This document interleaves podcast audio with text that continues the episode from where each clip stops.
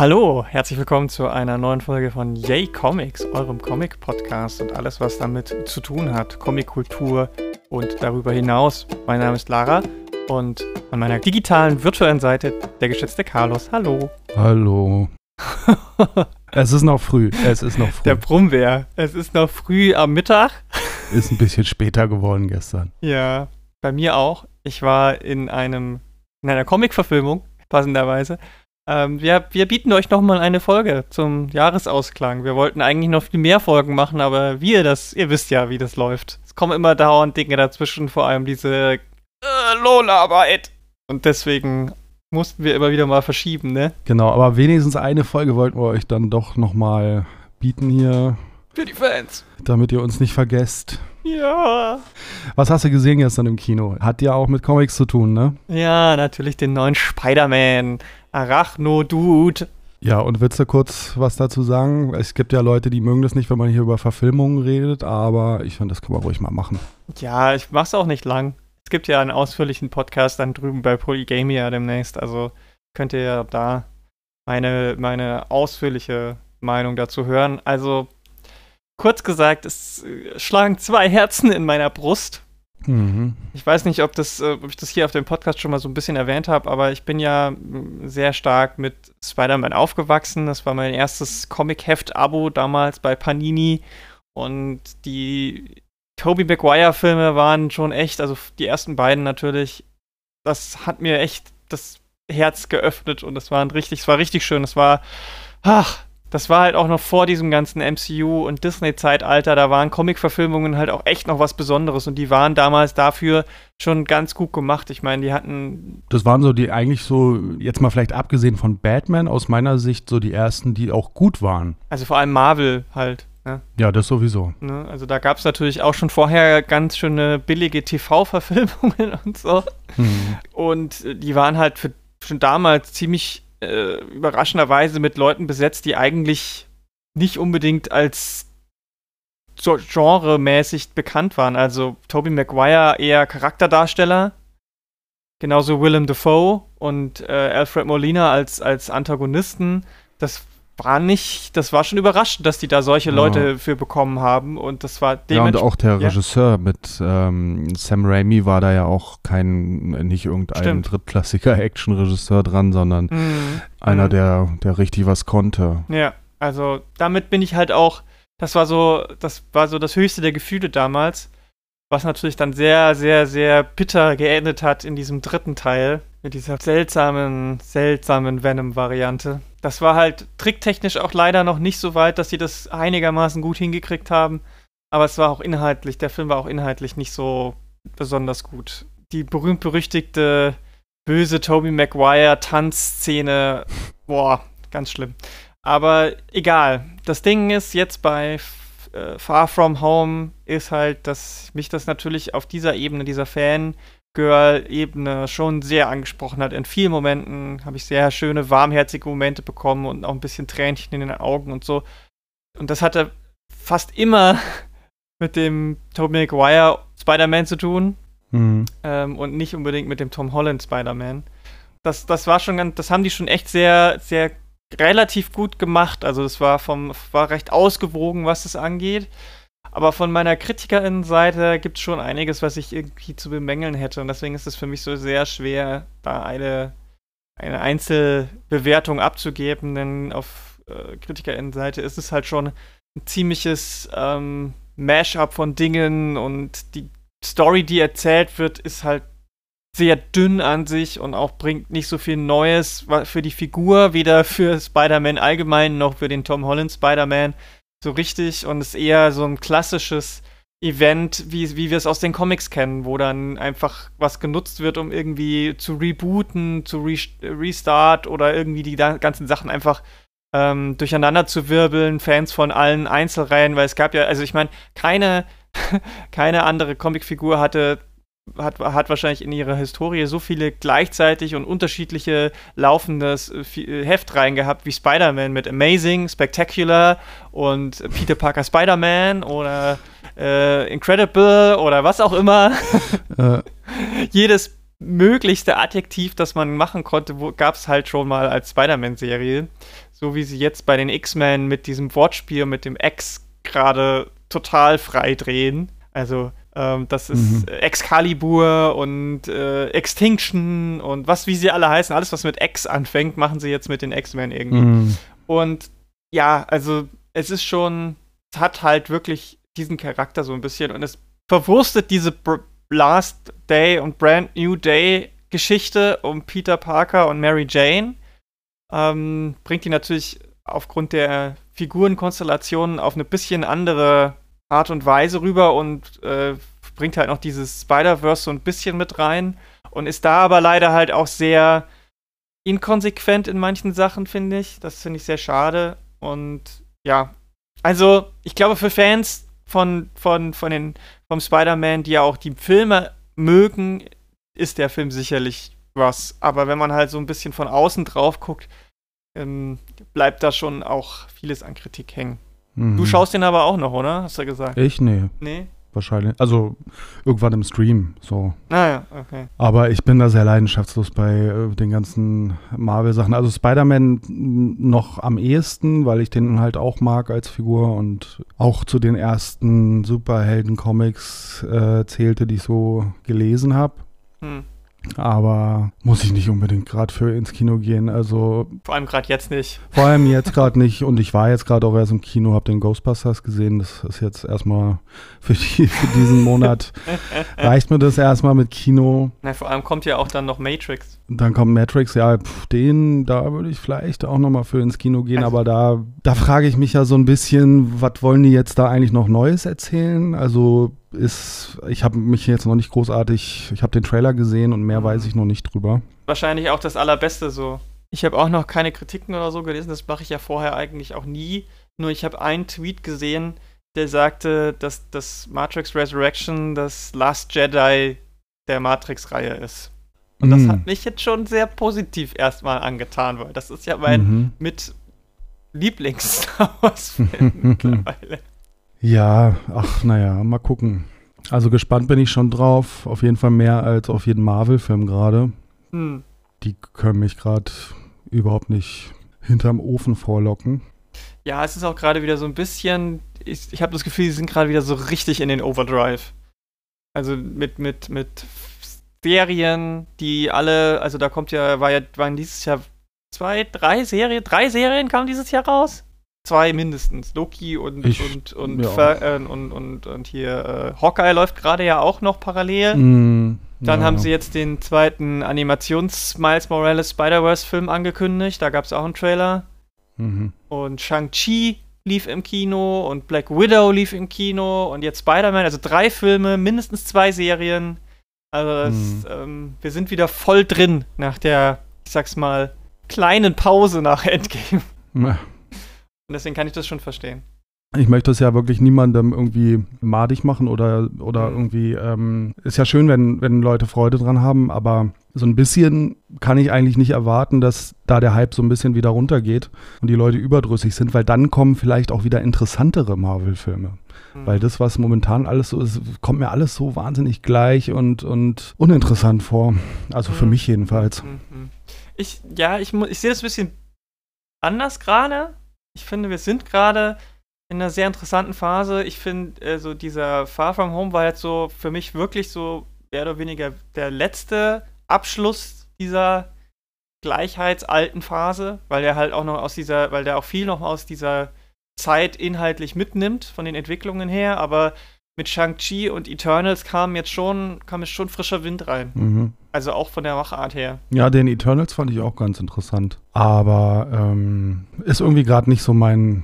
Ja, Ding. das Problem ist halt, dass auch an anderer Front die Comic-Verfilmungen leider nicht besonders kreativ sind, habe ich das Gefühl. Weil es lief tatsächlich auch als Trailer wieder äh, jetzt nochmal ein The Batman-Trailer. Mhm. Und der traut sich ja auch wieder nichts Neues. Mm, ja, naja, er scheint ja den noch äh, grittier ja, wow. darzustellen. scheint ja schon da in die Richtung nochmal ein bisschen weiter zu gehen. Irgendwie finde ich jetzt auch nicht geil, wenn das so ist, aber es, es wirkt schon ein bisschen anders. Ne? Es ist schon ein neuer Style irgendwie, es ist ja, irgendwie äh, ein ja, neuer, neuer Ansatz, aber aber kein neuer Ansatz hätte, im Sinne von äh, mal radikal einen anderen Batman wieder zu probieren. Ja. Also dark und gritty noch darker und noch grittier zu machen, ist für mich jetzt nicht besonders kreativ. Weißt du? Ja. Das ist so, der Pimp My Ride äh, Faktor. Also. Ich finde schon, dass der Style sich schon recht deutlich unterscheidet, jetzt jedenfalls vom Trailer her gesehen. Ja, also weil er einfach halt visuell anders natürlich ist. Er arbeitet viel mehr mit, mit Rotfarben und dunkler und das, aber ich weiß nicht, also ich hätte, ich hätte einfach gerne mal wieder einen radikal anderen Ansatz und ich verstehe nicht, warum sie bei Batman sich nicht trauen, in diesen, was ja auch kommerziell sehr erfolgreich scheint, äh, in diesen Suicide Squad rüberzuziehen. Mhm. Der ja, der ja überhaupt nicht. Der ist zwar hyper brutal, aber halt, der ist halt eine Persiflage. Der ist halt, das ist halt kein ernstzunehmender Film inhaltlich. Und das könnten sie doch mal machen. Das muss ja auch nicht gleich ja. wieder so im Tim Burton-Style sein, aber weißt du, was ich meine? Ja, klar. Also, Einfach mal. Wir haben das ja auch schon mal länglicher diskutiert, ähm, dass ich der Meinung bin, sie sollten irgendwie so ein bisschen wieder in die sehr überzeichnete 60s äh, TV-Show-Richtung gehen. Mhm. Und äh, genau, Suicide Squad äh, wäre da ja durchaus eine Richtung. Äh, da da, da gibt es eine Schnittmenge, mhm. würde ich sagen. So. Das ist einfach mal wieder so ein bisschen bunter und, mhm. und spaßiger zu machen. Würde ich auch gern sehen, ja. Ich meine, Aquaman war ja auch schon sehr nah dran. Weiß ich nicht, den habe ich nicht gesehen. Ja, also der hat sich ja auch lange auf, lang, auf lange Fronten, nimmt er sich ja einfach nicht so ernst. Okay. Und ich hoffe, dass sie das nicht verlieren jetzt im, in den nächsten Filmen. Aber mal gucken. Naja. Ja, Comics. Ähm, ich habe ja gerade so ein, so ein Fernseh-Abo, Probe-Abo, habe ich mir mal klar gemacht. Irgendwie mit, weiß ich nicht, 200 Sendern oder sowas. Und ähm, ich muss sagen, ich weiß, was kommt. Dieses lineare Fernsehen ist gar nicht so schlecht. wird ganz schön unterschätzt, muss ich sagen. Also ähm, ich habe äh, hab ja eine Schwäche für so alte Schinken und äh, Schwarz-Weiß-Zeug und so Kram und, und olle Krimis so aus Deutschland. Und äh, da gibt es einen Kanal, da läuft den ganzen Tag nur sowas. Mhm. Und dann habe ich da eine eingeschaltet in eine Derrick-Folge aus von irgendwie 19 76 oder sowas. Und mhm. ähm, da waren lauter bekannte Hörspielsprecher dabei. Also äh, tolle Schauspieler, ja. Irgendwie Peter Passetti, der Sprecher von den drei Fragezeichen, der Alte. Oder äh, Klaus Herm, der Hutchinson Hedge von Professor van Dusen. Also so wirklich so lauter, so wirklich großartige äh, Schauspieler, die dann da ähm, alle in einer Folge irgendwie miteinander gespielt haben und so. Und das, ähm, das war für dich Heaven on Earth. Das hat mich schon sehr, äh, das fand ich schon mal super, direkt irgendwie da am ersten Tag sowas, äh, in sowas reinzuschalten irgendwie. Ja, aber nur wenn es genau so ist. Das Problem bei Linear im Fernsehen war und ist ja bis heute in den meisten Fällen, dass einfach, wenn man reinschaltet, nicht immer was Geiles läuft. Ja, aber bei 200 Sendern läuft immer irgendwo was Geiles. Ja, aber ich will doch keine 200 Sender durchseppen, bis ich irgendwo nach 10 Minuten das 200, äh, das geile Ding gefunden habe. Das ist ja das. Äh. Also ich verstehe schon, also ich, ich, ich bin da voll bei dir. Wenn man ein, ein, zwei Sender hat, wo man weiß, okay, einen von diesen zwei oder drei schalte ich ein und auf einem von diesen drei läuft immer irgendwas Geiles, wo ich sofort gefangen bin, dann ist lineares Fernsehen ja auch wirklich gut. Ne? Aber wenn das halt nicht der Fall ist und ich erstmal 50 Sender durchseppe und überall läuft nur Scheiße, dann habe ich halt einfach keinen Bock drauf. Und dafür dann das Geld zu bezahlen, weiß ich nicht. Finde ich auch irgendwie nicht so sinnvoll. Also, das lineare Fernsehen fun funktioniert wirklich nur dann, wenn es sehr gut nach meinen Wünschen und Vorstellungen kuratiert ist. Und das geht halt in der Masse oft nicht, weil ich habe keinen Massengeschmack. Ja, also jetzt hier so 60 Jahre alte Krimis sind, glaube ich, auch kein Massengeschmack, aber ähm, also da gibt es schon auch sehr nischiges Zeug, aber klar, also wenn man jetzt wirklich sehr speziell unterwegs ist und jetzt gar keinen Bock hat, sich da irgendwie auch mal äh, ein bisschen durch Quatsch durchzuseppen oder so, dann. Ich werde jetzt, glaube ich, trotzdem kein großer Fernseh. Mensch, weil also äh, jetzt irgendwie die letzte Woche habe ich auch gar nichts mehr geguckt. Das hat sich dann relativ schnell auch schon wieder äh, erledigt. Aber hin und wieder mache ich halt mal an die Kiste. Aber ob ich das behalte, da dieses Abo, weiß ich noch nicht. Aber was so äh, Nischenfernsehen angeht und so, ähm, da gibt's ja, da sind ja jetzt viele auch auf dieses Pluto TV gekommen, was so ein Streaming-Anbieter von Viacom Mm. ist. Ähm, weil da jetzt halt äh, Star Trek Discovery äh, überraschend gelandet ist. Ähm, und ich habe das letztes Jahr schon, schon entdeckt, als ich mir hier diesen Fernseher gekauft habe. Ich habe mir halt hier für die Pandemie, ja, als, Mhm. als das alles ausgebrochen ist, habe ich mir einen Fernseher gekauft, weil ich dachte, äh, ich hänge viel zu Hause und so weiter. Das ist vielleicht ganz nett. Ähm, und äh, auf jeden Fall habe ich da schon dieses Pluto TV entdeckt, was halt so ein Billo, äh, bisschen, bisschen Low-Quality Streaming-Anbieter ist. Also da gibt es halt alles nur synchronisiert und linear. Also man hat da halt irgendwie so zig verschiedene Sender, wo Sachen drin laufen und alles nur auf Deutsch und so und, und es gibt hin und wieder mal Werbeunterbrechungen. Also es ist wirklich sehr wie Fernsehen, aber es ist kostenlos und es ist äh, irgendwie so ein bisschen wie, wie ähm, Fernsehen in den 90ern am Wochenende. So, weiß ich nicht, äh, ein paar von euch da draußen kennen das vielleicht noch.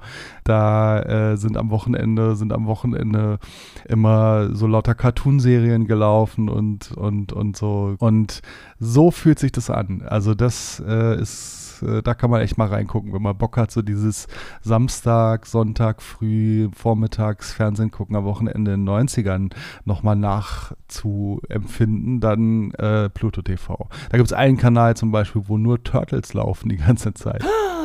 Ich glaube, ich muss mir das heute Nein, Quatsch. Oder es gibt einen Inspector Gadget Kanal. Geil. Und dazwischen immer wieder Werbung von MB-Spiele. Ja, genau. Genau, die alte Werbung. Das wäre das wär natürlich gut. Naja, äh, jetzt sind wir ganz schön abgeschwiffen hier, ähm, aber kann man ja auch mal machen hier. Schön zu Weihnachten hängen doch sowieso alle vorm Fernseher, oder? Aber wollen wir vielleicht mal ein bisschen, ja, über Comics reden? ein bisschen über Comics reden. Ja, du hast, du hast gesagt, äh, du hast einen Comic des Jahres für dich gefunden. Ja, mein Comic des Jahres. Ich habe äh, vergessen, dass äh, ich. Ja, also mein Zeitgefühl ist irgendwie total im Eimer. Ich habe ganz vergessen, dass äh, Maki Shimizus Überleben auch dieses Jahr schon war. Das kommt mir schon so wahnsinnig lange her vor. Aber auf jeden Fall habe ich eins mitgebracht, was auch ganz weit oben bei mir steht. Muss allerdings auch dazu sagen, dass ich nicht so wahnsinnig viele Comics gelesen habe dieses Jahr. Macht die Auswahl einfacher. Ja, das gute Stück heißt einfach In mit einem Punkt, IN Punkt, ist von Will MacPhail. Das ist ein britischer Cartoonist, der äh, für den New Yorker arbeitet auch. Kennst du den? Nee, gar nicht. Das ist mir irgendwie über den Weg gelaufen und das ist so ein ganz seriöses, gebundenes Buch mit grauem Cover und einem Testimonial vorne drauf. Da steht brillant und, und au- auch der grafische Stil im Buch äh, deutet schon darauf hin. Das ist so ein Comic aus der Kategorie äh, Feuilleton-Liebling. Tong. Ja, so ein Ding, was auch, glaube ich, vielen Nicht-Comic-Leserinnen gefallen könnte.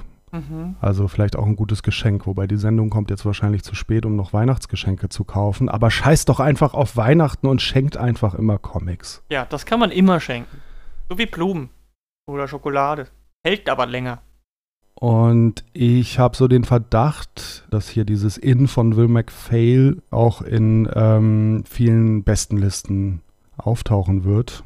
Worum geht's? Also es geht um einen Illustrator, der so in den 20ern ist, der so an eigenen Projekten arbeitet und aber auch für eine Werbeagentur arbeitet.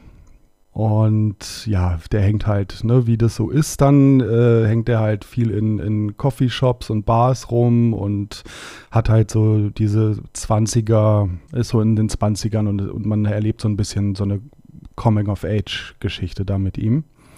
Denn sein Thema ist, er kann nicht so gut mit anderen Menschen äh, connecten, kommunizieren. Und das ist, glaube ich, ein Thema, was relativ viele Leute betrifft. Mhm. Gerade Leute in den 20ern oder jünger können sich da, glaube ich, gut mit identifizieren.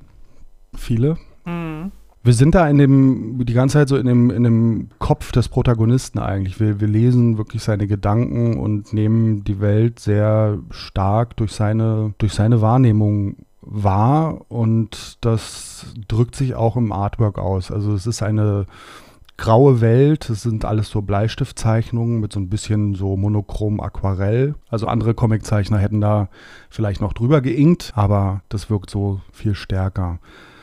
Gerade auch, weil diese Bilder unterbrochen werden von total farbigen Gemälden, die dann sein Innenleben, seine Gefühlswelten in so surrealen, sehr farbenfrohen Bildern darstellen. Mhm. Und dieser Kontrast ist halt, ähm, ja, der, der wirkt dann eben sehr stark. Ist also grafisch und erzählerisch auf der etwas anspruchsvolleren Seite, würde ich sagen. Also wenn man jetzt wirklich nur so polishtes äh, amerikanisches Layout mag oder so, dann wird man da wahrscheinlich nicht unbedingt glücklich werden mit. Aber trotzdem ist es sehr, sehr zugänglich. Also es ist nämlich wahnsinnig gut erzählt. Es liest sich echt gut mhm. weg. Es hat einen tollen Humor. Die Charaktere mag man und die sind interessant, vielleicht ein bisschen oberflächlich charakterisiert, also sind schon so ein bisschen so Prototypen irgendwie, aber mhm. trotzdem wirken die sehr real und, und echt, fand ich jedenfalls.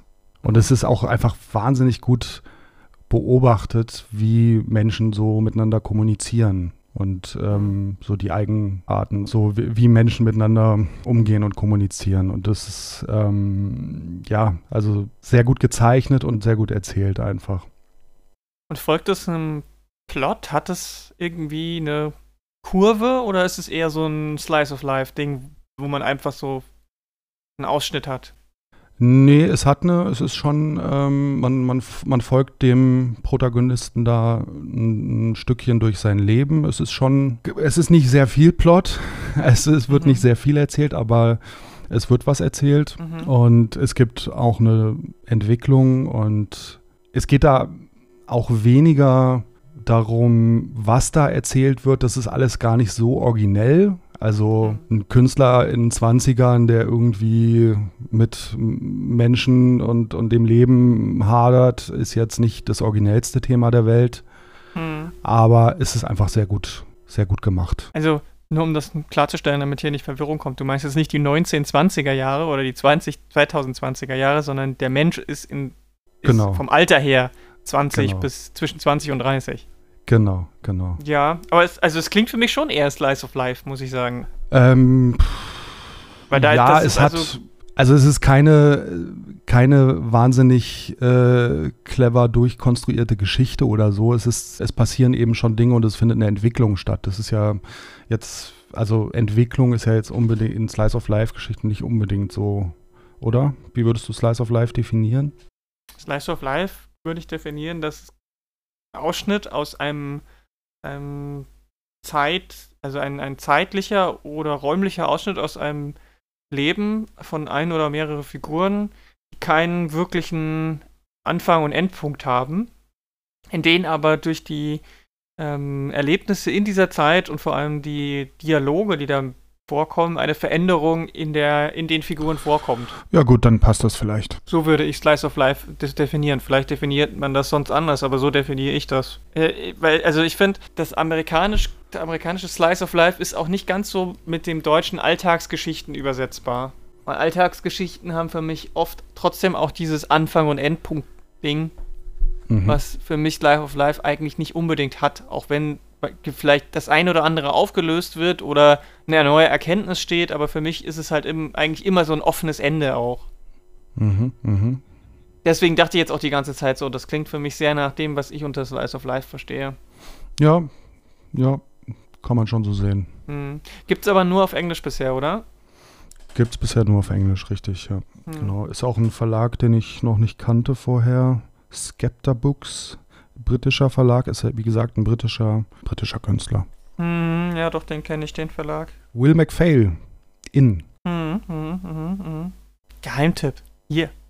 IA Comics. Ich weiß nicht, ob das so geheim ist. Ich habe noch nicht viel davon irgendwo gesehen, aber ich könnte mir vorstellen, dass der wie gesagt, in vielen so Jahresbestenlisten vorkommt. Also, also mir ist er noch nicht um, untergekommen. Nee? Okay. Das muss jetzt nichts heißen. Ich habe ja jetzt auch nicht meine Augen und Ohren überall, aber ich glaube schon, dass es in, in der deutschsprachigen Sphäre noch nicht so bekannt ist.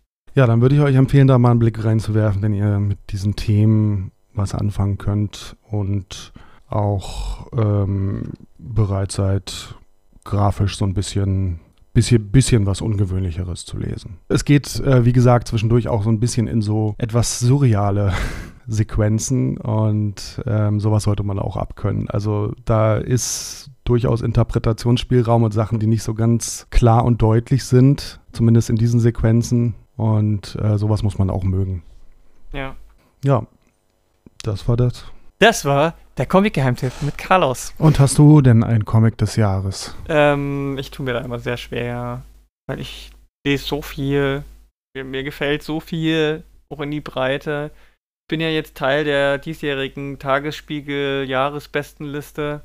Mhm. Und es, hat, es ist schon, es fiel mir sehr schwer, mich da auf fünf zu kon äh, konzentrieren, obwohl die ja nur auf Deutsch sind. Also es dürfen zwar nicht deutsche Comics sein, aber sie müssen auf Deutsch erschienen sein. Das war schon wirklich schwer, mich da zu entscheiden, muss ich sagen. Könnt ihr dann die nächsten, könnt ihr auf tagesspiegel.de slash comics, könnt ihr die sehen, auch die von den anderen. Und zusammen machen wir ja dann, wir sind da irgendwie zu sechs oder zu siebt, glaube ich gibt es dann noch eine aggregierte Bestenliste, wo wir alle unsere Erwertungen zusammenbringen quasi. Mhm. Deswegen will ich da noch nicht zu viel verraten. Aber es war auch nur so eine Auswahl. Das ist oft auch ein bisschen tagesstimmungsmäßig von mir abhängig. Aber ich sag mal so, wer mich so kennt, der, kann, der wird wahrscheinlich nicht so mega überrascht sein, dass es äh, durchaus den einen oder anderen queeren Fokus hat wahrscheinlich. Dass es Comics aus Verlagen sind, die ich halt auch regelmäßig lese. Dementsprechend. Es sind jetzt wahrscheinlich keine total krassen äh, Indie-Underground-Sachen für die meisten Leute dabei. Aber naja, also checkt mal die, checkt das mal aus. Ja, genau, das kann man sowieso immer am Ende des Jahres machen. Die Tagesspiegel-Bestenliste hat immer interessante Tipps. Mm, aber ich kann, ich kann sagen, was ich zuletzt gelesen habe. Zum Beispiel gestern, als ich im Kinosaal während der Werbung gelesen habe. okay. Da habe ich zum Beispiel I Walk with Monsters gelesen. Das ist auch ein amerikanischer Comic aus dem Vault Verlag. Mhm. Das ist geschrieben von Paul Cornell. Ähm, gezeichnet ähm, hat Sally Cantirino. Die Farben sind von Diabla Kelly. Gelettert hat Andworld Design und es gibt noch einen extra Designer, das ist Tim Daniel. Das ist eine in sich abgeschlossene Trade. War so eine, ich glaube, Six Issues Miniserie. Und es ist, ist ein Horrorcomic, der ganz interessant ist, auch vom Interior und vom Design her wirklich sehr, sehr eigen ist, was es angeht. Und es geht um JC, die so 18, 19 ist und die zusammen mit David mehr oder weniger unterwegs ist und so eine Art, ja, Selbstjustiz-Punishment macht für Leute, die vor allem Kinder entführen und irgendwie umbringen. Mhm. Also JC lässt sich oft einfach gefangen nehmen und dann kommt in letzter Sekunde irgendwie David rein und dann äh, bringen sie die Täter um. Und das passiert nicht einfach so, sondern David ist äh, nicht einfach nur ein Typ, sondern der hat irgendwie irgendwas, ich möchte nicht verraten, was es genau ist, ist ähm, dass er sich eben in ein Monster verwandeln kann und dementsprechend dann auch übernatürliche Kräfte hat und damit dann meistens ähm, die Täter in die Einzelteile zerlegt, zermanscht und oft auch vieles davon dann frisst. Also es ist wirklich, es ist auch sehr, sehr explizit, was das angeht. Mhm. Ähm, und da steckt viel drin. Also es geht viel um die Vergangenheit von JC auch, aber auch ein bisschen Davids Vergangenheit wird beleuchtet. Warum machen die beiden das? Was haben die vielleicht für ein ähm, Ziel dabei? Und es ist interessant, weil ich finde, es hat am Ende einen sehr unerwarteten Ausgang. Okay. Und das, ähm, das finde ich bei so einer Miniserie dann schon auch interessant, dass die obwohl es relativ kurz ist mit einem Sammelband, doch so viel Bandbreite, so viel Tiefe abbilden und der Horror halt auch nicht auf jeder Seite immer super blutig äh, ist in irgendwelchen Exploitation-Sachen oder so, sondern oder Splatter. Das kommt vor, aber es ist, ich sag mal, mindestens die Hälfte sind Dialoge zwischen den beiden Mhm. oder halt Rückblenden in deren früheren Jahren. Und das macht das Ganze irgendwie noch dichter und, und tiefgehender. Und man, also ich habe ich habe dann, als ich heute aufgewacht bin, weil dann gehe ich, ich bin ziemlich genau fertig geworden, als der Film losging und konnte da nicht mehr so viel drüber nachdenken. Und auf dem, Heim, auf dem Heimweg vom Kino habe ich erstmal über den Film nachgedacht, aber heute Morgen bin ich aufgewacht dann und habe erstmal den Comic im Kopf gehabt. Und es war, das gibt einem schon so ein bisschen zu denken, wenn man sich darauf einlässt. Also es ist, man kann es auch einfach als Unterhaltungscomic lesen, überhaupt kein Problem, aber Mhm.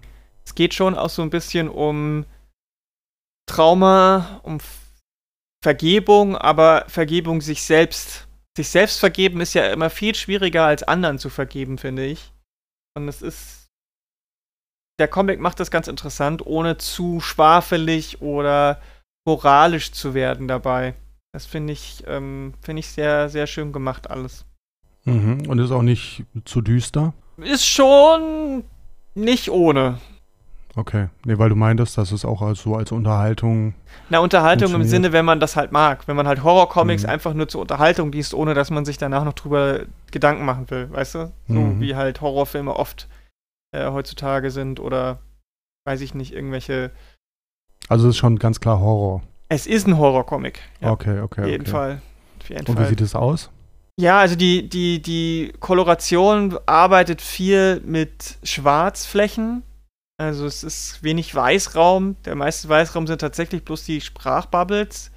Und dann wird aber viel mit so Rot- und Gelbtönen gearbeitet, gerade wenn dann so dieses Monster zuschlägt und so. Und das wird dann auch sehr.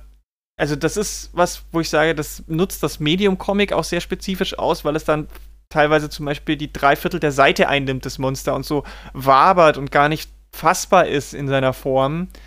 Ähm, auch wenn es das anders ist, es kann seine Form so ein bisschen wechseln. Und ja, das Lineart ist schon so ein bisschen amerikanisch, klar. Also, aber es ist, und die Kolorierung ist nicht zu clean. Also es ist schon auch sehr, naja, sehr, es ist schon ein bisschen rough auch, gerade wenn es wenn's um die unschöneren Seiten angeht. Und es ist nicht immer alles, die Linien sind nicht alle sauber, sondern gerade wenn es auch so ein bisschen dreckig äh, sein soll, dann wirkt es auch so ein bisschen dreckig. Also das haben die wirklich gut gemacht, muss ich sagen. Mhm, mhm. Aber klar, so ein Das- bisschen ja. muss man die amerikanischen Comics mögen. Also es ist jetzt Mhm. ähm, schon so in diesem Stil. Und das ist als Paperback erschienen, hast du gesagt. Genau. Ne? Gibt's auch noch nicht auf Mhm. Deutsch natürlich. Könnt ihr euch auf vaultcomics.com könnt ihr euch's anschauen. Da gibt's so Fault. Punkt. Fault, Fa- genau, Fa- wie, wie der, wie der, wie der ähm, Tresor. Vault. Vaultcomics.com. Da gibt's das ähm, Cover und zwei Seiten. Könnt ihr mal reinschauen. Ja. Und ja, solltet ihr im Comicladen eures Vertrauens doch relativ einfach bestellt bekommen. ja, cool. Das klingt auch ganz interessant. Wenn euch jetzt nicht die Stimmung so nach Festivitäten ist, so, und dann könnt ihr mal einen Horrorcomic lesen. Für mehr Horrorcomics. ja, auf jeden Fall. Ich hätte auch gern mehr Horrorcomics. Ähm, ja, cool. Dann haben wir jetzt zwei sehr unterschiedliche Comics empfohlen. Mhm. Der pure Horror ist auch das Comics machen für viele Leute in den USA. Oh ja. Weil, weil das äh, ein sehr, sehr, sehr prekärer Job ist. Selbst wenn man bei den großen Verlagen arbeitet, ist es ja wirklich ein hartes Brot, was die Leute da machen. Man hört ja auch immer wieder von Leuten, die für Marvel oder DC oder andere große Verlage, selbst auf, als es noch äh, Conventions noch gingen vor Corona, dass die abends sich nicht mal, nach einem, nachdem sie den ganzen Tag auf der, auf der Convention am Tisch äh, saßen und äh, Autogramme gegeben haben und Commissions gezeichnet haben und was weiß ich nicht alles, mussten sie abends sogar noch im Hotelzimmer an Comicseiten arbeiten, weil die Deadline so knapp war. Mhm. Und das ist schon, ich glaube, da ist halt auch gerade die USA mit den, den sehr liberalen ähm, Arbeitsmarktrechten schon auch nochmal ein ganz anderes Stück als hier bei uns in Deutschland, wo das nicht so einfach geht, wo ja vieles auch einfach vertraglich geregelt ist, was Arbeitsrecht ist und ähm, auch gesetzlich. Und umso wichtiger sind was ja dann. Halt, Ja? Was halt nur nicht greift, wenn du als Freelancer arbeitest, ne? Ja, dann muss man halt in den, die Verträge dementsprechend schließen. Wenn man jetzt aber, sag ich mal, für Marvel, DC oder Boom oder so in den amerikanischen äh, Märkten arbeitet, dann ist es ja eher ein Angestelltenverhältnis als ein Freelancer-Verhältnis, auch wenn äh, das oft ja nur für einen gewissen Zeitraum ist. Aber in dem Zeitraum bist du ja trotzdem irgendwie angestellt dort. Und es ist ja auch nicht nur so, dass die Leute, die die Comics tatsächlich dann machen, im Sinne von Schreiben und Zeichnen und ähm, kolorieren und lettern, sondern bei den Verlagen arbeiten ja auch im, in den Verlagen noch ganz viele anderen, andere Leute. No. Na, also wir reden hier von den Editors, den RedakteurInnen, von Salespeople und was, was, halt so ein Verlagswesen ausmacht, ne? Mhm. Und die sind natürlich genauso äh, wie alle anderen Leute in den USA arbeitsrechtlich sehr liberal was aufgestellt, was das angeht. Aber das äh, könnte jetzt ein bisschen äh, sich auch da ändern, weil gerade, ähm, also in den USA, gerade im Entertainment-Bereich, die Unions ähm, klassischerweise aus dem Filmbereich ja sehr stark sind und sich wohl jetzt auch in der Comic-Industrie das eine oder andere tut. Genau, unter anderem hat sich jetzt eine Image Union gegründet, also vom Image Verlag Mitarbeiter, die sich zusammengeschlossen haben, um da ihre Rechte besser zu vertreten. Das fand ich auf jeden Fall mal eine ganz interessante Nachricht. Image ist ja hm. in den 90ern gegründet worden, ähm, gerade von Künstlern, von Autoren und Zeichnern, die ähm, halt ihre Rechte behalten wollten hm. und mehr Kontrolle haben wollten und so weiter. Und ähm, ja, jetzt äh, 20, 30 Jahre später gibt es dann da auch eine Gewerkschaft. Ja, das finde ich auf jeden Fall so ein bisschen spannend, weil die Frage ist ja, warum äh, liegt es daran, weil gerade Image mit diesem Credo angetreten ist? Oder ist es so, dass die Leute, die das früher mal gemacht haben, gemerkt haben, ähm, dass es halt, wenn du groß genug bist, das halt schwierig ist und deswegen die Leute gerade ähm, bei Image dann sagen, okay, aber ihr habt einen, ihr habt einen, wir haben gedacht, ihr seid so und so, deswegen müssen wir jetzt eine Union gründen. Mhm. Also, weil ich weiß, gibt es ja keine bei Marvel und DC. Habe ich jedenfalls noch nicht von gehört. Ja, wie, wie siehst du dann das? Ist das was, wo sich quasi wie bei Batman, äh, entweder du stirbst als Hero oder du lebst lang genug, äh, zum Willen zu werden, zum Schurken?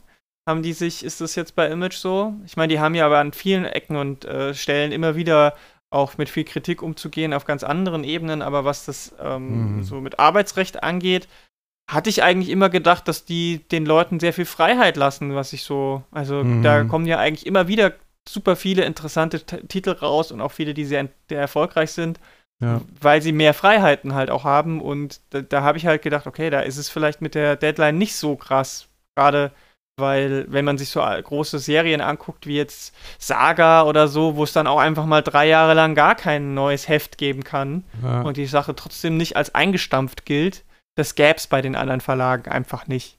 Ja.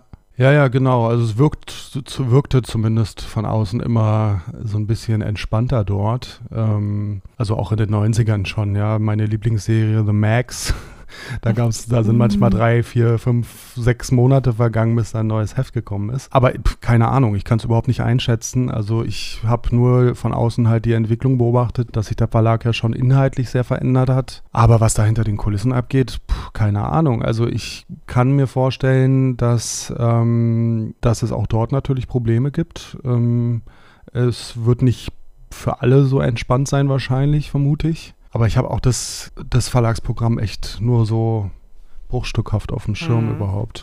Ja, irgendwie weiß ich gar nicht so genau, was da ja, so abgeht. Und sie haben sich äh, äh, den Namen gegeben Com äh, äh, Comic Book Workers United. Also es ist nicht nur ein Image-Ding, was sie vielleicht machen wollen, sondern wirklich für alle. Mhm. Aber es kommt halt von den ähm, ArbeiterInnen von Image und ähm, die haben halt das als Statement rausgehauen und sie haben gesagt, ja, also sie seit Jahren finden sie es halt, beobachten sie halt, wie die ähm, Arbeit, die sie machen bei Image, die Leute, die es machen, die äh, Creators unterstützen und die äh, LeserInnen ähm, auch wirklich begeistert, aber dass sie jetzt gerade auch während der Pandemie festgestellt haben, wie wenig gewertschätzt diese Arbeit vom Verlag oder beziehungsweise von den Verlagsbossen ähm, tatsächlich ist, sodass die ähm, mehr, mehr, mehr, mehr, mehr arbeiten müssen und dafür wie viel weniger Ressourcen zur Verfügung haben und äh, es ähnliche Zustände gibt wie bei Videogame Crunches.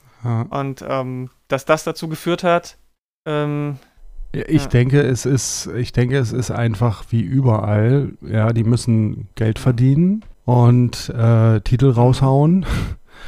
Und dann entsteht sowas halt. Ne? Also äh, das, ähm, so, so einen Comic-Verlag zu führen, der profitabel arbeitet, funktioniert wahrscheinlich in, in diesem Gesellschaftssystem nicht ohne, oder zumindest liegt es da wahrscheinlich sehr nahe, dass, äh, dass da gute, gute, gute Bedingungen für schlechte Arbeitsbedingungen herrschen. Hm, hm, hm. Und äh, die Leute, die das gegründet haben, jetzt diese, diese Union, haben sich auch explizit auf die Gründer von Image Comics bezogen und haben auch nochmal gesagt, dass ähm, Jim Valentino zum Beispiel ähm, selber Union-Errungenschaften äh, sehr gelobt hat und dass das auch nochmal quasi eine, ein Zeichen für sie war, damit weiter, daran weiter zu arbeiten und diese Union zu gründen. Union ist ja in, in, in den USA ein bisschen schwierig zu fassen, weil bei uns gibt es ja Gewerkschaften und Betriebsräte. Und das kann in den mhm. USA halt beides heißen. So, ne? Also mhm. es ist, deswegen weiß man es nicht so genau, haben die jetzt einen Betriebsrat gegründet oder eher eine Gewerkschaft? Es klingt vom Ansatz her eher wie eine Gewerkschaft, ähm, weil, es, weil es sich so anhört, als wäre es für mehr als nur Image-Comics. Mhm. Ja, auf jeden Fall eine ganz interessante Entwicklung. Mhm. Ich weiß halt auch nicht, wie das in Deutschland ist. Ich meine, es gibt ja in Deutschland eh kaum große Verlage. Ähm, aber ich weiß zum Beispiel nicht, ich glaube, Panini hat keinen Betriebsrat, soweit ich das gesehen habe. Ich weiß nicht, wie es bei Carlsen Comics ist, zum Beispiel. Weiß ich nicht. Splitter wahrscheinlich auch nicht. Und ähm, auch da, also auch in, vielleicht liegt es daran, weil wir halt eh schon ein bisschen, ich sag mal in Anführungsstrichen, besseres Arbeitsrecht haben. Aber wir, wir, wir beide wissen ja auch, dass auch in der deutschen Verlagsbranche tendenziell ähm, sehr viel mehr Blut, Schweiß und Tränen in die Arbeit fließt, als vielleicht bezahlt wird. So, da wird halt, gerade wenn es dann auch so um Messen und sowas geht, wird, ist Belastbarkeit immer so ein großes Schlagwort. Mhm. Ähm, wie das dann auch hinterher vergütet oder anerkannt wird, kann ich nicht beurteilen. Ich habe noch nie bei einem Verlag gearbeitet. Es ist nur halt einfach eine Beobachtung, dass es wohl keine Betriebsräte gibt und eine, eine Gewerkschaft im Comic-Bereich. Gibt's die? Der, der Fakt, dass ich danach fragen muss, ist eigentlich schon eine Antwort. Ja, also ich könnte mir halt höchstens vorstellen, dass es so, so Verlagsgeschichten gibt, die halt jetzt nicht nur Comics betreffen, wo dann vielleicht Comicverlage irgendwie mit drin sind oder so, aber pff, hm. keine Ahnung. Keine Ahnung. Also ich kenne halt nur die Verwertungsgesellschaften, aber das sind ja keine Gewerkschaften. Nee. Ja, wir wissen es wir wissen's nicht. Wenn ihr da mehr wisst, lasst es uns gerne wissen. Genau. Ähm, es bleibt, äh, bleibt sowohl für die USA als auch für uns ein interessantes Thema. Wir werden sehen, wie sich's, wie sich's ja, weiterentwickelt. Ich in den USA ist so eine Union halt deswegen auch extrem wichtig, weil da das Streikrecht auch ganz anders ist als bei uns. Und da ist so eine Union unglaublich wichtig, um, falls mal gestreikt wird, auch wirklich ähm, eine, eine, starke Stimme zu haben. Mhm. Und ich bin halt auch in, interessiert daran, wie sich das jetzt äh, von Image Comics Seiten selber ähm, weiter, also wie die da darauf weiter reagieren werden. Also die Leute haben ja so ein paar, ich sag's jetzt mal Ziele, ich will nicht sagen Forderungen, aber Ziele ähm, gesteckt so. Ähm, und mal gucken, ob, die, ob das funktioniert. Ja.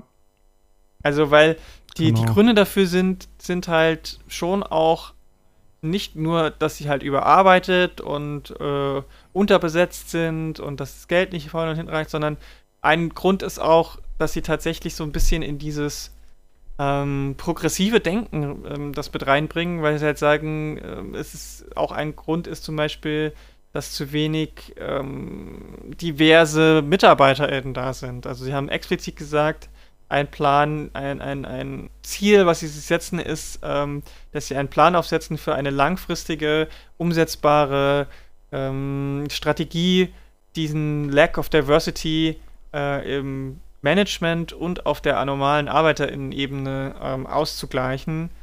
Und ähm, das ist ja schon noch mal ein bisschen was anderes als das klassische Gewerkschaftsarbeit. Mhm. Das finde ich halt auch interessant, dass da. Ja. Und ich glaube, das ist vielleicht auch wieder ein bisschen was sehr Amerikanisches. Ja, interessant auf jeden Fall. Aber sowas lässt sich ja tatsächlich nur langfristig umbauen. Mhm. Man kann natürlich da relativ schnell im Sinne von, man muss da jetzt nicht zwei Jahre lang an einem Plan arbeiten und dann dauert es nochmal fünf Jahre, bis der umgesetzt ist. Also das Stichwort Quoten gibt, kann man immer erstmal als, ist ein, es ist ein wirksames Tool, weißt du?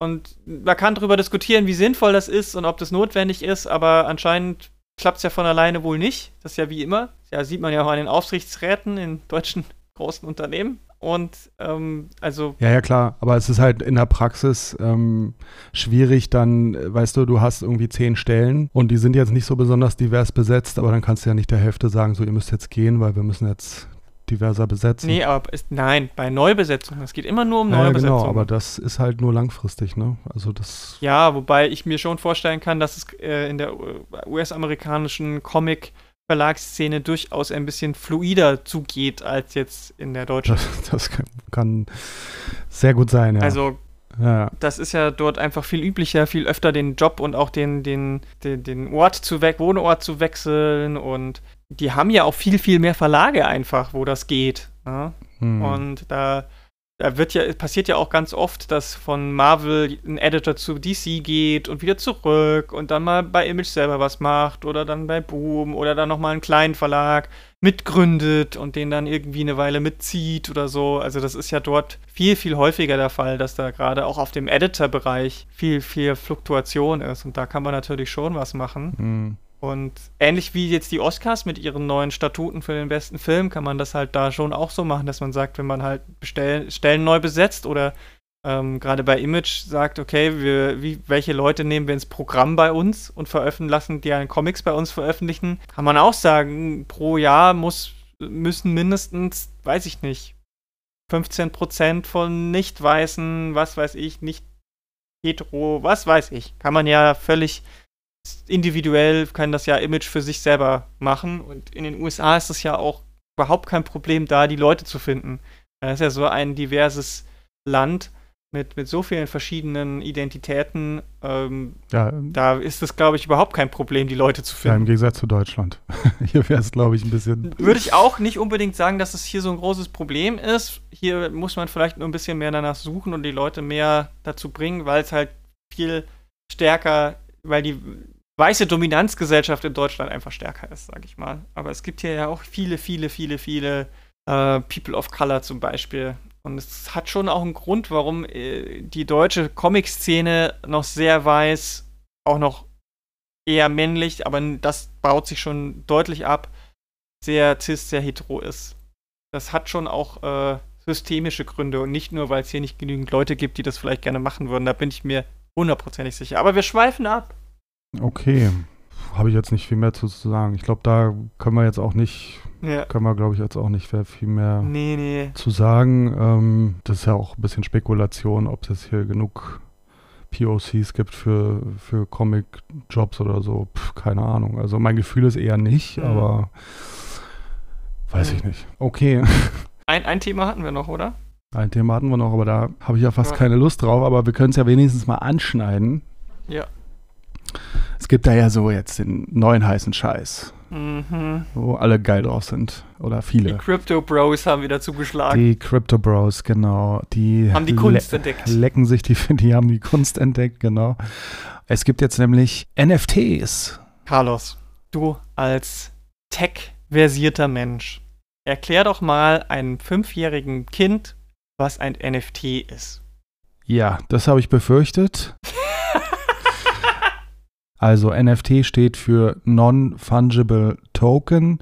Fungible muss ich auch erstmal nachschlagen. Ist auch egal. Es geht darum, digitale Werke einzigartig zu machen, sowie Kunstwerke, sowie Bilder, die man sich an die Wand hängen kann. Das Ganze basiert auf der Blockchain-Technologie, die ja auch gerade so ein Hype ist, noch äh, im Zusammenhang mit anderen Themen, unter anderem auch hier mit so ähm, Kryptowährungen wie Bitcoin basieren darauf. Und es wird im Zusammenhang hier mit so Gesundheitsdaten speichern oder Kontaktverfolgung und solche Dinge.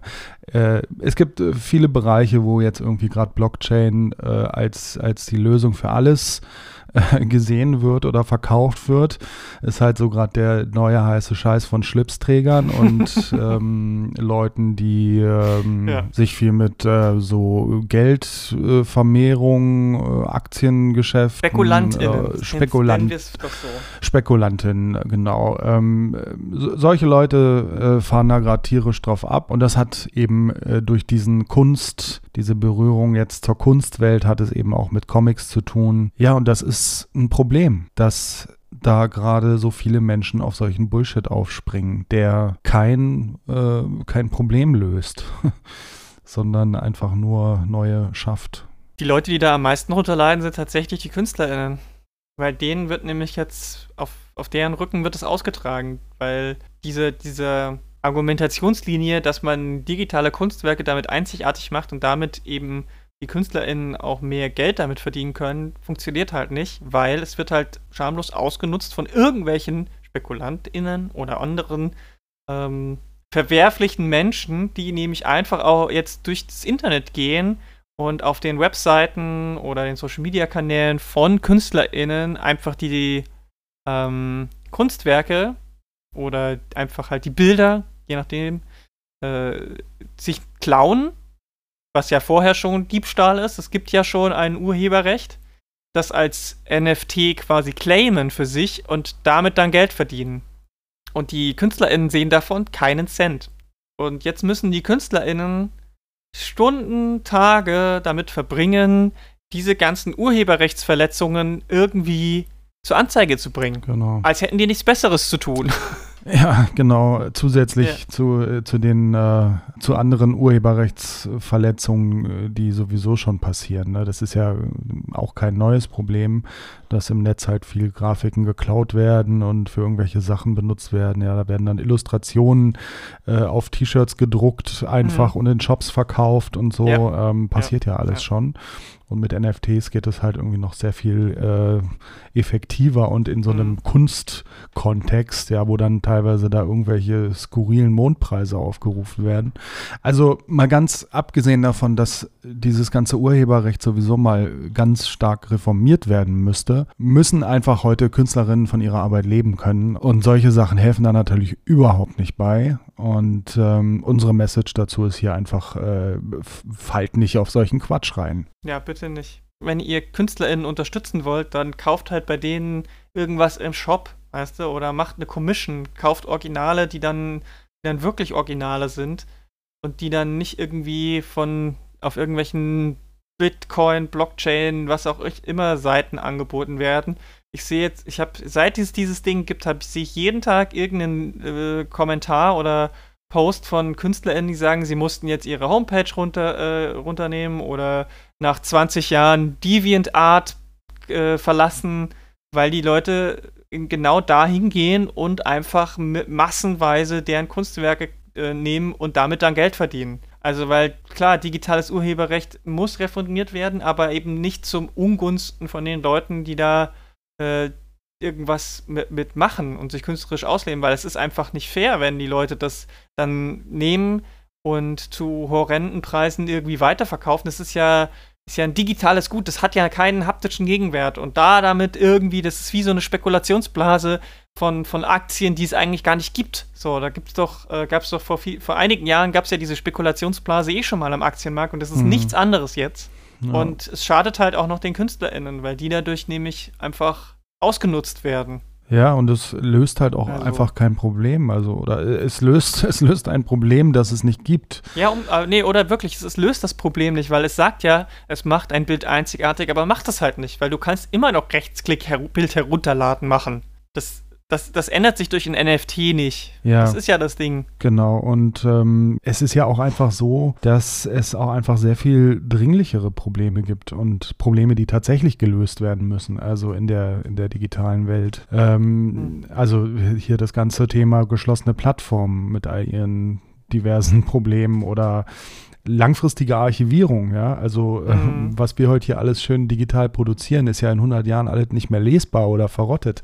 Also Mhm. das ist äh, auch ähm, so ein Riesenthema, aber das, das ist irgendwie, äh, wird völlig äh, vergessen irgendwie. Generell veraltete Infrastrukturen, also ja, es ist ja wirklich, es Beispiel. gibt ja wirklich genug Themen, das wäre viel sinnvoller, aber äh, wo man echt mal dringlich ran müsste, äh, wo, wo Politik und Unternehmen äh, sich mal hinsetzen sollten und sich mal richtig, richtig fett Geld draufwerfen sollten und, und äh, Energie draufwerfen sollten. Aber stattdessen äh, geht dann da so ein, so ein Bullshit-Thema-Hype. Also das ist einfach so. Äh, Ja, aber da siehst du halt, das siehst du halt, dass das, das Machen kommt von Leuten, die halt einen schnellen Euro verdienen wollen, aber keine wirkliche Arbeit machen. Ne? Also das ist halt dieses Spekulationsding. Die sind auch nicht die Leute, die den technischen Wandel vorantreiben oder genau diese Probleme überhaupt lösen wollen. Nee, NFT ist nur ein, eins von diesen geschwürartigen Auswirkungen des digitalen Ultrakapitalismus, der genau darf, da, das ist genau daran kann man sehen, warum Kapitalismus im heutigen Zeitalter so ein großes Problem darstellt. Weil genau das ist es. Einfach das Maximum an Geld rauspressen mit dem Minimalen an Aufwand. ja. Und NFT ist genau das. Nichts, keine Eigenleistung. Es ist wie, mein, mein, ich verdiene mein Geld, weil ich mein Geld für mich arbeiten lasse. Was ist das? Was ist das für, für, für der Ansatz? Das, äh, das kann, kann gesellschaftlich auch nicht funktionieren und dem, dementsprechend NFT auch Bullshit. Und es schwappt auch äh, wirklich in jeden Bereich rein. Ähm, äh, Gerade jetzt auch Videospielbereich haben, Ja. äh, gab es ein großes, großes äh, Studio, das gesagt hat, ähm, die wollen NFTs in ihr Spiel integrieren.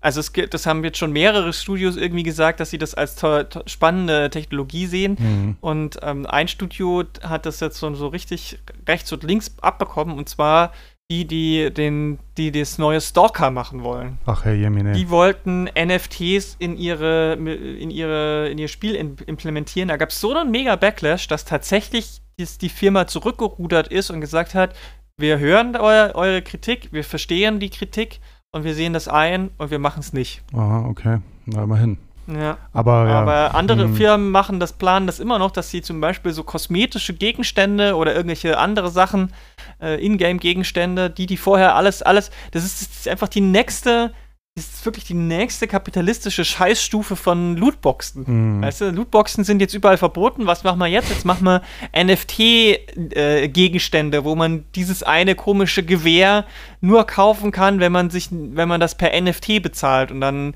äh, hat man quasi das einzigartige Gewehr in der ganzen Spielewelt, was natürlich Bullshit ist. Ja. Das ist, äh, ist ein allgemeines Problem, gerade aber was bei digitalen Kunstgütern halt auch wirklich schwer, schwer irgendwie, ja, Hand, also die, da, da springen gerade viele Leute drauf auf und ich hoffe, dass es in der Comicbranche irgendwie auch da eine Handhabe geben wird bald. Wie man das irgendwie groß, äh, großflächig auch wieder los wird, weil es kann doch nicht sein, dass dann die einzelnen KünstlerInnen selbst am Tag hunderte von Anzeigen stellen müssen. Nee. Das kann ja nicht die Lösung sein. Ja, jetzt haben wir richtig gute Laune. Ja, deswegen mein Aufruf, macht so einen Scheiß nicht, kauft lieber bei den Leuten direkt. Die haben ja meistens einen Shop oder sind irgendwie über die, den Verlag quasi direkt unterstützbar. Wenn sie Commissions anbieten, dann macht doch lieber das. Wenn es irgendwie Veranstaltungen gibt, geht's hin zum Stand und macht das dort direkt mit den Leuten irgendwie, aber macht nicht so einen Schmarrn. Genau. Und falls ihr mit dem Konzept der Commissions noch nicht vertraut seid, vielleicht kurz erklärt, also viele KünstlerInnen bieten einfach an, dass sie für relativ kleines Geld schnelle Illustrationen machen, Auftragsarbeiten machen, aber eben nicht unbedingt sehr groß und aufwendig, sondern das können halt ganz Mhm. kleine Sachen sein, die auch erschwinglich sind. Ja, zum Beispiel wolltet ihr schon immer mal eure liebste Superheldinnenfigur von einem bestimmten Zeichner, einer Zeichnerin in dem eigenen Stil haben, dann kriegt ihr das zum Beispiel. Genau, da könnt ihr einfach mal eure Lieblingskünstler fragen, ob die sowas machen. Und dann Mhm. bekommt ihr vielleicht ein Original von denen, Genau. ohne irgendwelchen Investment-Quatsch da äh, zu, zu supporten. Mal ganz davon abgesehen, dass es auch ein riesen Umweltproblem ist, Das kommt noch dazu. dieses ganze Blockchain-Ding. Das haben wir jetzt gar nicht gesagt, weil das würde einfach zu weit führen. Aber ja, also ich habe hier auch Ich habe nicht viele Originale und Commissions, aber die, die ich habe, die hängen hier gerahmt auch in meinem, meiner Wohnung. Und da freue ich mich jedes Mal, wenn ich äh, dran vorbeigehe. Genau, und das sind dann wirklich Originale. Ja. Die niemand anderes hat. Ja. Okay. Wir hoffen, dass das neue Jahr auch wieder zulässt, dass die Situation besser wird, dass man auf Festivals und Dinge gehen kann. Nächstes Jahr soll ja wieder Erlangen stattfinden, der Comic-Salon zum Beispiel. Genau, und die Comic Invasion ist im Mai. Comic Invasion ist im Mai, genau, soll auch wieder stattfinden mit dem mit einem ähnlichen Hygienekonzept wie letztes Jahr. Also lasst euch, wenn es geht, bitte boostern. Passt auf euch auf. Vermeidet den Kontakt über die nächsten Wochen und Monate, wenn es so kalt ist und die Leute viel drin sind und die Ansteckungsgefahr hoch ist. Ähm, seid rücksichtsvoll, auch auf euch selbst. Nutzt die Zeit vielleicht einfach, um euch in eure warme Decke einzuhüllen, mit einem Heißgetränk irgendwie auf die Couch oder ins Bett zu legen und lest einfach nochmal ein paar mehr Comics. Wann, wenn nicht jetzt? Doch das perfekte, der perfekte Moment ist doch jetzt, wenn ihr euch von dem ganzen Scheiß abhängen, ablenken lassen wollt, dann driftet in andere Welten und schaut euch andere Ideen an, lacht, weint und genießt die Action, die euch Comics bieten können. Das hast du schön gesagt. Wo kann man jetzt noch Kram von dir finden? Demnächst gibt es den äh, Podcast zum Spider-Man-Film bei polygamia.de. Genau. Hast du noch was zu pluggen? Außer dem Tagesspielding. Ähm, Ach, du machst jetzt einen Podcast über ähm, Magic the Gathering. Genau, ich mache jetzt zusammen mit Tim Gärtke, seines Zeichens auch ein Comiczeichner und Autor, machen wir haben wir einen ähm, Casual Magic the Gathering Podcast gestartet, wo wir vor allem auch viel über Artworks reden und über ein bisschen über Lore und ein bisschen über Neuigkeiten aus der Szene oder so Herzensthemen, so was sind unsere Lieblingskarten zum Thema Essen und so haben wir geplant. Also wenn ihr einfach mal so einen netten Comic nebenbei haben, äh, Comics, Podcast nebenbei haben wollt zum Hören, dann ähm, vielleicht ist das euer Einstieg in die wunderbare Welt von Magic the Gathering. Da kommt jetzt auch demnächst auf Deutsch der Magic the Gathering Comic raus. Auf Englisch ist er schon erschienen. Also auch da, die Querverbindung ist da. Und da werden wir natürlich auch in dem Podcast drüber reden. Er heißt Power 9. Ähm, wenn ihr einfach Power, dann das deutsche Wort Nein und Podcast eingebt, dann findet ihr uns auf jeden Fall. Und ähm, ansonsten. Ach, du warst auch noch bei, wie heißt er, wie heißt er, wie heißt er? Wo du über Skaten gesprochen hast. Ich war bei Couch, Couch, Toma Couch Potatoes. Couch Tomatoes, glaube ich. Tomatoes. Genau. Dom Genau. und Nina machen einen Sport-Podcast, der ähm, Sport von einer anderen, von einem anderen Blickwinkel aus betrachtet und eher schaut, was, was fasziniert die Leute an dem Sport, was sie tun, wie kann man das ein bisschen weniger exzessiv machen, wie kann man dabei ähm, umsichtig mit sich selbst sein, wie kann man die Begeisterung für Sport finden und behalten, wie kann man von diesem, von dieser, ja, von diesem von diesem Sportterror, von der, der von, der Gesellschaft ausgeht, so dass man immer fit und immer viel trainieren und äh, gesunder Körper ist der beste Körper. So, wie kann man damit kritisch umgehen und trotzdem Spaß damit haben? Und da war ich und habe zum Thema Skateboarden gesprochen, weil das ja der Sport ist, den ich vor knapp zwei Jahren jetzt angefangen hat, hab und ähm, der mich sehr begeistert. Also da könnt ihr auch eine Episode mit mir hören. Und als letztes noch, wenn ihr auf Pen and Paper steht, bin ich äh, seit einigen Episoden bei dem deutschen Pen and Paper Dungeons and Dragons äh, Podcast Papierdrachen dabei. Der hat aber keinen Feed, oder? Den gibt's nur auf Soundcloud. Doch, der hat, glaube ich, auch einen Feed. Ja? Aber ich weiß nicht genau, also das, ähm, das regelt alles unser äh, Spieleleiter Gregor, aber auf jeden Fall auf Soundcloud könnt ihr ihn hören, ja. Ja, supi. Ähm, dann hast du ja noch viel Zeit für andere Projekte. Also, falls ihr noch weitere Projektideen habt, immer an Lara. Buchen Sie mich auch für Ihren Podcast. Alle Links zur Sendung wie immer auf der Website zum Podcast. Und wenn ihr Anmerkungen, Ideen, Fragen habt, dann gern zu uns. Ihr findet uns irgendwie auf äh, Twitter, Twitter hauptsächlich. Ihr könnt auch eine Mail schreiben. Ihr findet Kontakt auf jeden Fall, wenn ihr danach sucht. Und vor Carlos auch auf Instagram.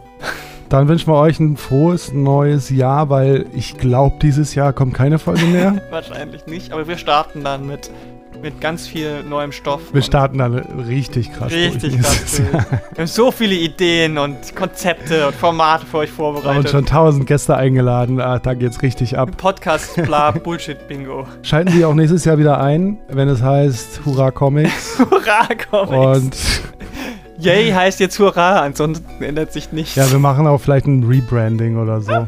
Mal gucken. Vielleicht machen wir auch nicht mehr über Comics, sondern über Tütensuppen oder so. Es, es, wir müssen da flexibel bleiben. Tommys Wundermais. Gut.